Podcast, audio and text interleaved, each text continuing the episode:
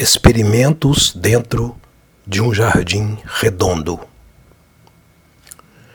Entre esta palavra e aquela há um fosso. Entre aquela e a outra há um traço.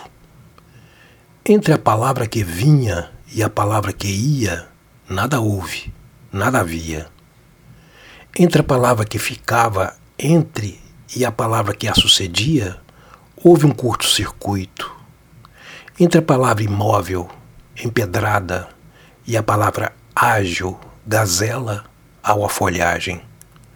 Tão já desbotada a folhagem, com o outono em cada fímbria, em cada recanto de dobra. Entre a palavra árida, adjetivada pelo tosco, e a palavra doce, adjetivada pelas luas líquidas, há um homem.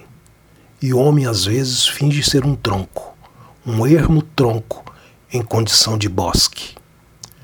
Entre a palavra que motiva incide sobre o dorso do dia e a palavra muda, buscadora de música, há um espelho, e é o espelho que reflete o jardim redondo, onde este experimento, com um lápis cujo e um lápis enquanto, pois que tudo é litígio, Nesses sentidos atritados, lascas de vidro, vidros uns roçantes nos outros, toda essa paisagem à espera, à espera de escrita, à espera de ex-literatura.